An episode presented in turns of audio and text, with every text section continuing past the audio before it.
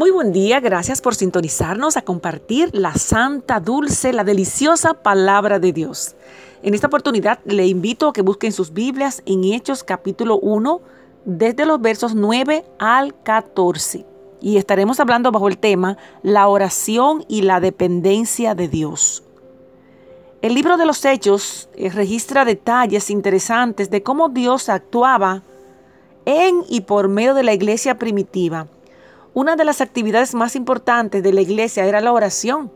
Mientras Jesús estuvo con, sus discípulos, poco se habla de la vida de oración que ellos tenían, ya que ellos podían hablar directamente con Él. Pero después de que Jesús subió a los cielos, comenzaron a reunirse de inmediato y perseveraban unánimes en oración. Hablar con Dios era el medio que tenían los creyentes para prepararse para ese trabajo que ellos tenían que realizar. Jesús le había dicho que el Padre les daría el Espíritu Santo a los que se lo pidieran. Lucas 11:13.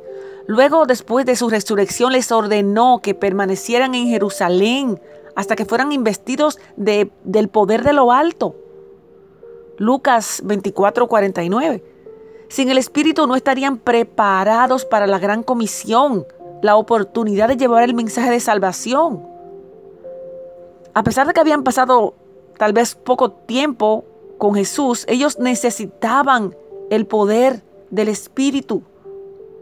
Nosotros también lo necesitamos para poder cumplir con la misión. En la medida que estemos dispuestos a reconocer, a humillarnos, a reconocer la necesidad de realizar el mensaje o llevar el mensaje de salvación, el Espíritu Santo nos dará el poder al orar, Necesitamos reconocer que solo no podemos hacer el trabajo. Preparándonos para realizar esa tarea, Él nos dará confianza al nutrirnos de la palabra para enfrentar con valentía cualquier situación que tengamos que enfrentar. Dios quiere que comprendamos la importancia de la oración. Mis amados, el increíble privilegio de hablar con nuestro Señor que nos demos cuenta de que la única manera de nosotros poder cumplir el llamado y e, es en el poder de su Espíritu Santo, con su guianza, con su dirección. El mundo no necesita escuchar a nosotros, necesita escuchar al Señor en medio de nosotros. Y sinceramente no es una reacción natural, humana, a orar, a prepararnos para escudriñar la palabra. Es algo que necesitamos que tener, que no viene de nosotros. Es a través del Espíritu Santo.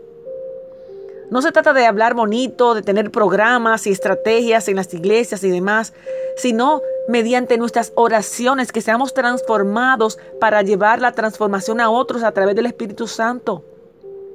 Que nuestras palabras sean ungidas, que seamos eficaces en la tarea que tengamos que realizar. Pidámosle al Señor que su Espíritu Santo nos respalde cada vez que hablemos de Él que nos instruye que seamos obedientes, pero todo eso lo podemos hacer eficazmente a través de la oración. Sin duda, un privilegio enorme que tiene usted y que tengo yo. Orar y, e irnos a la presencia del Señor y pedir dirección en cada etapa, en cada paso. Amén. La oración y la dependencia de Dios. Bendecido día.